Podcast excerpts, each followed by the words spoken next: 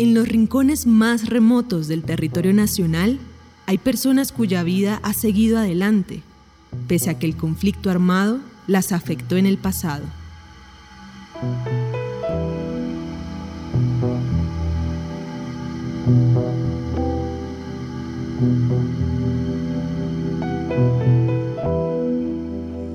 Mi mamá se fue para Venezuela porque iba a trabajar, pero comete el error de llevarme a mí y dejar a mis otros hermanos un poquito mayor que yo con mi hermana acá en Colombia.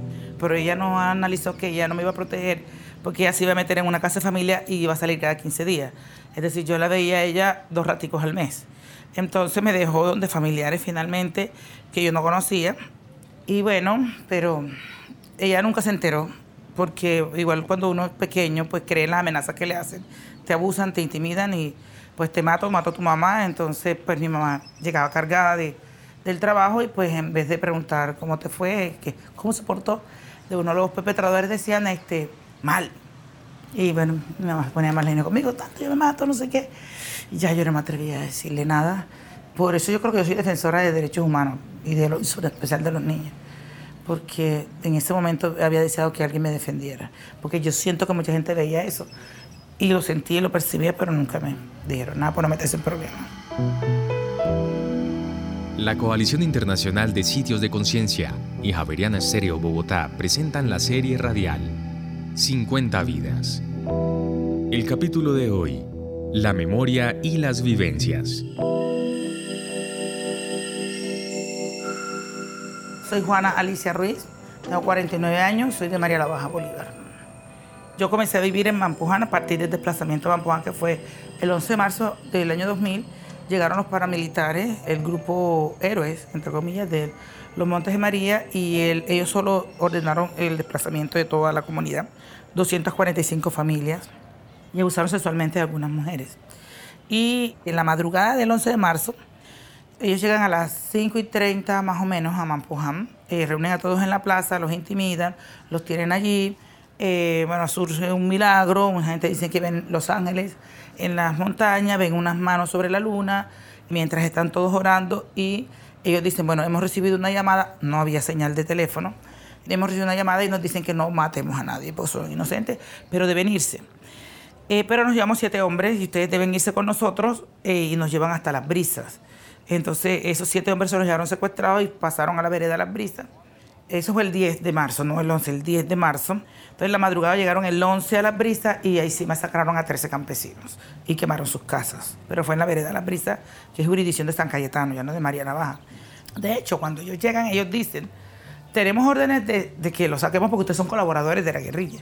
Ahora, era una población civil en medio del conflicto armado, porque siendo Mampuján un valle, hay un plano en medio de, de montañas, alrededor efectivamente estaba la guerrilla de la FARC, ¿no?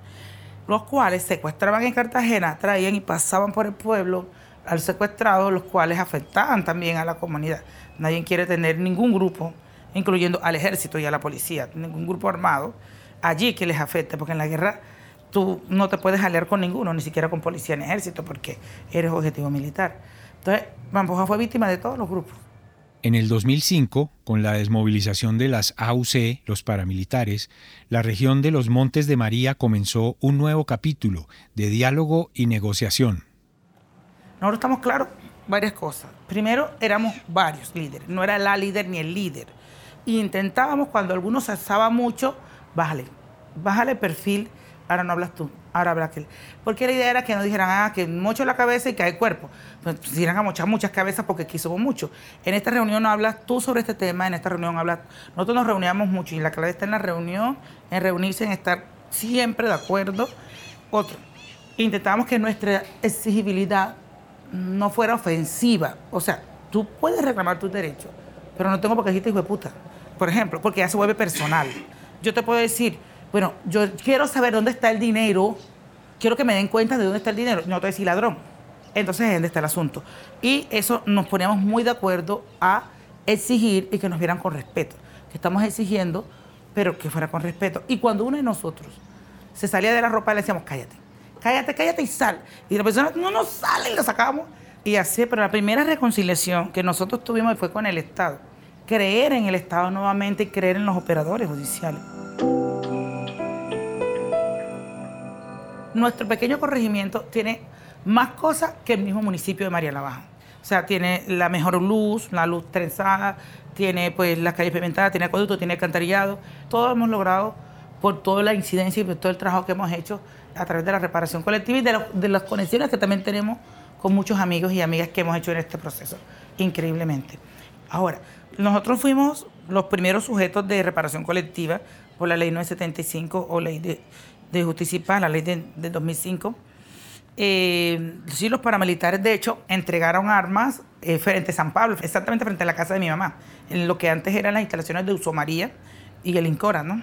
Allí fue donde ellos entregaron armas y fue donde los, los ubicaron cuando ellos decidieron desmovilizarse.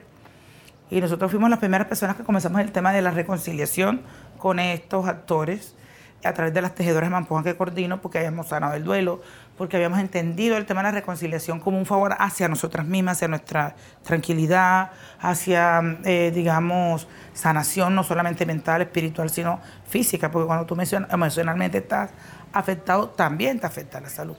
Y en Mampuján pues habían muerto cada cuatro años por vejez, cada cinco años la gente se reunía alrededor de muertos pero cuando se hubo el desplazamiento habían hasta dos muertos al año por gastritis, eh, por cáncer de colon, cáncer de vesícula, cáncer de cuello. Eh, mi suegra murió con cáncer de seno fulminante en seis meses, rapidísimo así. Se murió y entendíamos que todo eso era producto de, del estrés emocional. El proyecto comunitario más reciente es el de un lugar de memoria. Construcción del museo para poner a buen recaudo los tapices de las tejedoras de Mampoán. Pero nosotros pues queremos y aspiramos que allí pues se pueda mostrar la memoria y las vivencias de no solo de Mampoán, pues sino fuertemente las brisas, que también fue afectada el mismo día, pero también de los Montes de María de manera transversal o directa.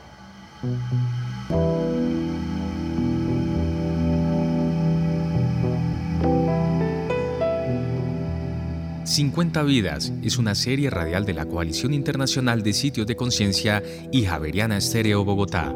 Libreto y dirección José Vicente Arismendi. Grabación de campo Camilo Manchego. Postproducción Laura del Sol Daza. Producción Juan Sebastián Ortiz. Transcripciones Ana María Velázquez. Producción ejecutiva Lina Marcela González y supervisión general Darío Colmenares.